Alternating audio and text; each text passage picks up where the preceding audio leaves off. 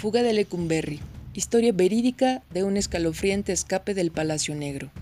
Capítulo 26. El día D. ¿Una mujer? No puedes hablar en serio. Sí, hablo en serio. Pero ¿cómo? Soy más alto que la mayoría de los hombres de aquí.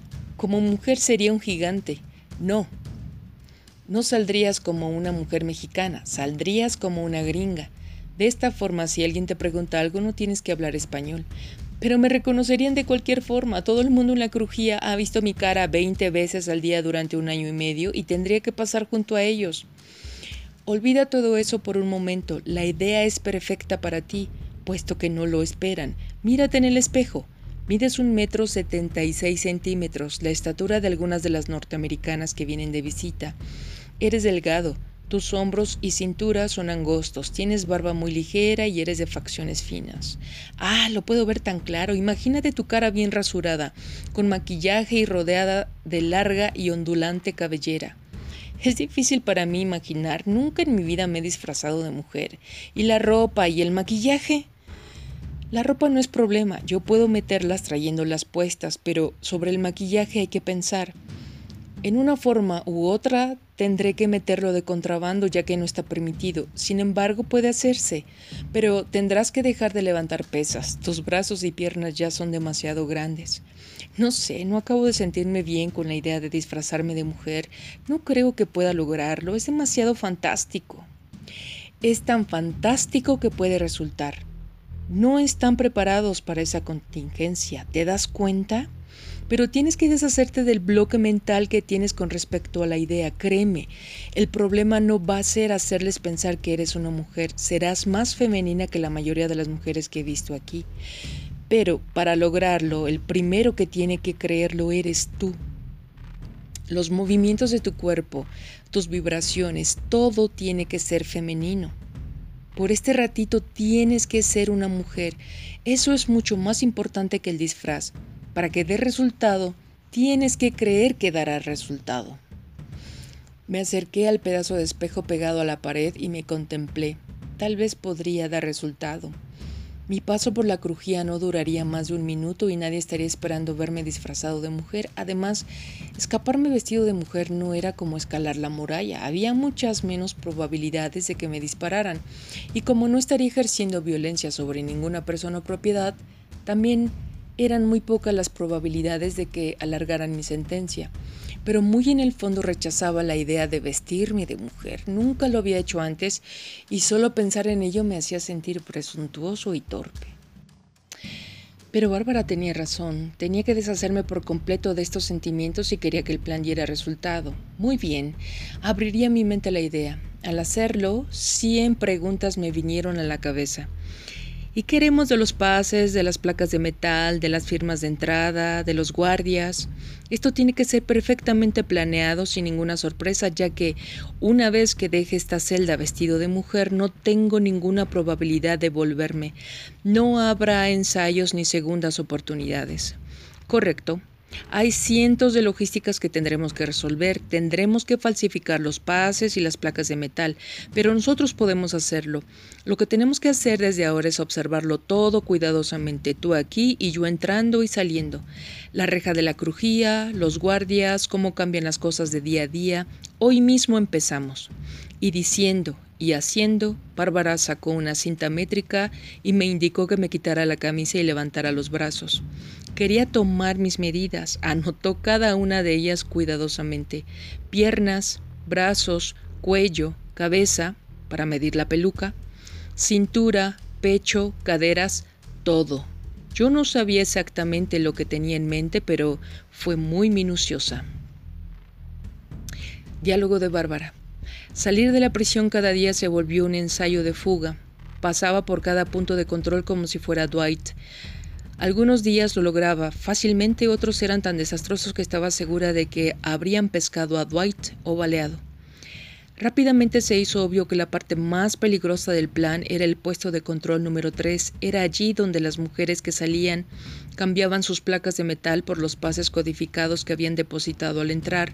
El amontonamiento de mujeres que se formaba allí era brutal porque por cada visitante que salía El guardia tenía que recibir la placa de metal, encontrar su contraparte en el archivo de pases y devolver pase a la mujer, la cual tenía que demostrarlo al próximo guardia en el puesto de control número 2 pero Dwight desde luego tendría una placa de metal falsificada y no habría un pase correspondiente a ella en el archivo, de manera que si entregaban la placa de metal y el guardia no encontraba el existente pase, Dwight sería detenido para interrogarlo, sacándolo de la fila. Por otra parte, si Dwight lograba escurrirse por el control número 3 sin entregar su placa de metal, no tendría el pase apropiado para mostrarlo al guardia del control número 2. Obviamente teníamos que falsificar ambos, la placa y el pase correspondiente. Así, en la confusión de la muchedumbre, gritando alrededor del puesto de control número 3, Dwight podría esconder la placa de metal, escurrirse del guardia y sacar el pase falsificado como si se lo acabara de entregar el guardia. Entonces podría continuar en la fila y mostrar el pase al guardia del control número 2. Muy arriesgado. Seguí estudiando el punto de control número 3 con un escrutinio tan obvio que empezó a preocuparme el pensar si los guardias sospecharían de mí. Fin del diálogo de Bárbara. En las siguientes semanas, Bárbara y yo anotamos cada cosa que pensábamos, que podíamos necesitar para que el plan diera resultado. La lista cambiaba y crecía y crecía continuamente, y al fin se redujo a lo siguiente maquillaje, lápiz labial, líquido base, máscara, colorete, sombra de ojos, delineador de ojos, lápiz de cejas, barniz de uña, maquillaje en barra, polvo facial, ropa, sostén 36B, falda larga, media, cinturón de mujer, sandalias, blusa, suéter, relleno para redondear mis caderas, accesorios, bolsa mexicana de compras, placas de metal perfectamente falsificadas, pases de papel perfectamente falsificados, pinzas para cejas, dados de metal para estampar letras y números en placas de metal, pulseras, aretes, sortijas, collar, peluca, lentes de color para mujer graduados. Pero esto era solo lo esencial antes de que pudiéramos darnos cuenta se amontonaba detalle sobre detalle y nuestras listas tenían que ser ordenadas en docenas de nuevas categorías. Deliberadamente hicimos que se calmara nuestra excitación para permanecer tan objetivos como fuese posible, paso por paso. Lo primero, primero. Yo dejé de afeitarme y cortarme las uñas. Los bigotes se permitían en la prisión, pero las barbas estaban prohibidas. Yo quería tener la mayor cantidad posible de pelo en la cara para que la gente se olvidara de cómo era esta cuando estaba recién rasurada. El plan era afeitarme momentos antes de la fuga. Les dije a los guardias que era una tradición norteamericana dejarse la barba antes de Navidad como Santa Claus. No lo aceptaron y tuve que afeitarme. Luego lo probé desde otro ángulo. Los guardias sabían que Bárbara y yo estábamos tratando de casarnos, así que les dije que era tradición norteamericana que el novio se dejara crecer la barba antes de la boda para demostrar lo macho que era. El jefe de los guardias escuchó esto atentamente, ya que cualquier cosa relacionada con macho tenía sentido para él. Sí, hombres son machos, comentó, aunque todavía no estaba muy convencido de lo que de lo de la barba. Pero cuando le dije que le daría 100 pesos a la semana durante los meses previos a mi boda, si él me permitía dejarme crecer la barba, la oferta inclinó rápidamente las delicadas balanzas de su lógica.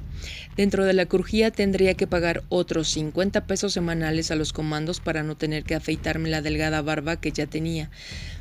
Cada día después de eso me sentía mejor sabiendo que mi barba y mis uñas crecían y crecían. Y ahora, la medida del tiempo, el ajuste del horario. Había en la prisión tres turnos de guardias de 24 horas, el primero, el segundo y el tercero.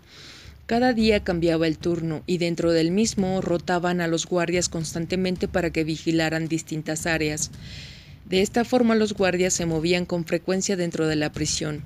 Este sistema hacía más difícil la familiaridad entre los guardias y les impedía el soborno a los presos, pero de todos modos el soborno estaba fuera del plan. Para empezar, no teníamos el dinero, y aunque lo tuviésemos, un guardia se limitaría simplemente a quitárnoslo y denunciarnos. Los hombres de la primera guardia eran muy disciplinados, competentes y muy cuidadosos.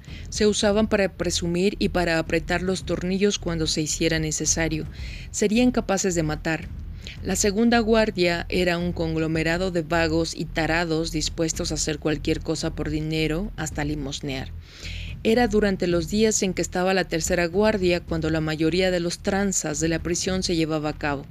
Dicha guardia introducía y vendía en la prisión toda clase de contrabando, incluyendo heroína, en corridas arregladas desde afuera por anticipado. Lo que les faltaba de principio lo compensaban con dinero y por eso los necesitaba el coronel Cárdenas.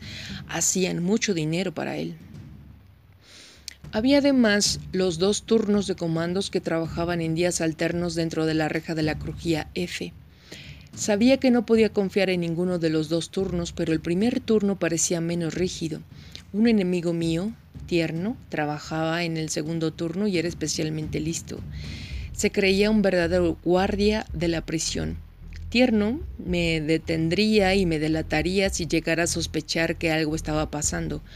Los otros comandos probablemente actúan igual, pero Tierno era el peor. De forma que tendría que evitarse el segundo turno de comandos. Los turnos de comandos, como los turnos de guardias, eran rotados regularmente. Así es que era posible determinar desde meses antes qué grupo estaría trabajando en un día específico. Este era un factor decisivo porque aparte de escurrirse en el punto de control número 3, el momento más difícil de la fuga sería este, Punto de control 5. La salida de la crujía cruzando frente a los comandos de la parte interior y los guardias regulares afuera. Atravesar bajo las propias narices de un grupo de unas 200 personas que me habían visto la cara diariamente durante año y medio y luego pasar por entre los comandos de la reja, haciéndome pasar por una visitante nueva, sería un gran riesgo. Bárbara había ya confirmado que el principal requisito para atravesar el punto número 3 era esconderme entre la multitud de mujeres que se amontonaría allí en cuanto sonara la trompeta, al cuarto para las dos, pero la trompeta era al mismo tiempo la señal para que comandos extras se apresuraran a pararse en la parte interior de la reja de salida de la crujía, en el punto del control número 5, para vigilar la salida de visitantes. Esto significaba que habría Allí más de una docena para cuando yo llegara. Era penoso dilema. Si partía demasiado tarde, los comandos me echarían mano. Si salía demasiado pronto, no habría multitudes de mujeres entre las cuales podría esconderme en el punto de control número 3. Empecé a observar la reja de la crujía entre la una y media y la una cuarenta y cinco. Después de tres semanas encontré el hueco que estaba buscando. Diariamente, unos minutos antes de que sonara la trompeta, un grupo de mujeres visitantes salía de la crujía lo suficientemente pronto para causar una distracción que me permitiría cruzar al guardia de la parte exterior. Así es que si dejaba mi celda exactamente a la una y cuarenta y dos, podría llegar al punto cinco un minuto antes de que sonara la trompeta y un minuto y medio antes de que llegaran los comandos a vigilar a los visitantes que salían. Luego, si me hacía tonto unos cinco minutos entre los puntos cinco y tres, daría tiempo a que se reunieran las mujeres y me proporcionaran la cubierta que necesitaría en el puesto de intercambio de placas por pases. Un horario muy, muy justo, pero podría dar resultado. Mi celda en el pasillo superior estaba, afortunadamente, a solo una puerta de la escalera que conducía directamente a la reja de la crujía. Así es que el tiempo que tendría que exponerme en los pasillos sería mínimo. Ya una vez en la escalera estaría cubierto de todos, con excepción de alguien que se encontrara en ella en esos momentos. Bajo la tercera guardia, la reja de la crujía, aunque cerrada y vigilada, no tendría los cerrojos echados. La mayoría de los visitantes que salían podían hacerlo sin mucha demora. Si todo iba bien, mi exposición total en la crujía sería de unos 30 segundos. Ahora que ya sabíamos que el mejor momento para intentar salir sería a la 1.42 de un día de la tercera guardia, nos concentramos en decidir cuál sería el mejor día de la semana. Los domingos la lista se pasaba al tiempo que se iban los visitantes. Descubrirían mi ausencia antes de que pudiera pasar al punto 3. Había que descartar el domingo. Los lunes no había visita general en Lecumberri, así que había que descartar ese día también. Bárbara había pensado que debía salir de la crujía un martes, que era día de visita general para la F. Pero después de observar las rejas tres martes consecutivos, noté que los comandos ese día patrullaban e inspeccionaban con extremada precaución, así que hubo que descartar también los martes. Los días de visita de defensor eran de miércoles a sábado para la crujía F, aunque eran días de visita general para otras varias crujías. En días de defensor, las mujeres visitantes tenían que formarse y dejar identificación fotográfica que recogían al salir. Sería imposible abandonar la prisión como visitante con pase de defensor en esos días, ya que no había forma de que pudiéramos falsificar una foto mía disfrazado de mujer. Mientras más estudiaba los días, más apuntaban estos a una inevitable, a una inevitable conclusión. No había día bueno. Todo estaba vigilado y cubierto. Durante dos semanas más vigilé una y otra vez los turnos y los cambios, observando primero que en días de visita de defensor en la F, la vigilancia de la reja era menos rígida porque había pocos visitantes. Podría salir de la crujía, pero no de la prisión. En días de visita general, me decía Bárbara, tendría una buena oportunidad de salir de la prisión si lograba salir de la crujía como mujer, debido a las multitudes, pero las dos cosas no ocurrían nunca juntas. Durante otra semana estudié los movimientos, dibujando elaborados mapas y horarios de la prisión, y los repasaba una y otra vez hasta las altas horas de la noche. Finalmente, una madrugada se me apareció como un chispazo la pieza que faltaba en nuestro rompecabezas.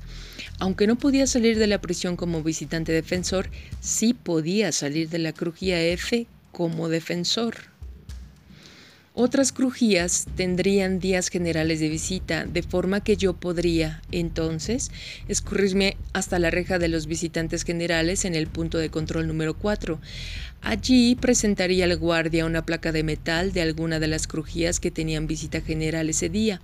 Después de eso, el punto crítico se presentaría en el control número 3, intercambio de placas por tarjetas donde tendría que escurrirme a los guardias.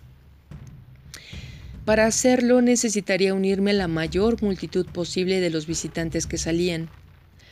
Durante las próximas tres semanas, mientras yo investigaba los días de visita general para otras crujías, Bárbara observaba el tamaño de las multitudes. Los jueves y sábados no había amontonamientos, me dijo. El viernes sería un error. Igual podía haber una multitud que estar prácticamente vacío.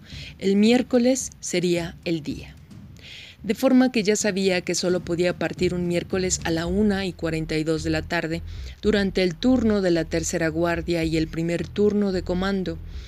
Eso significaba que los factores cruciales para escapar se reducían a una vez cada miércoles, una en cada turno de la tercera guardia y una en el cambio alterno del turno de comando.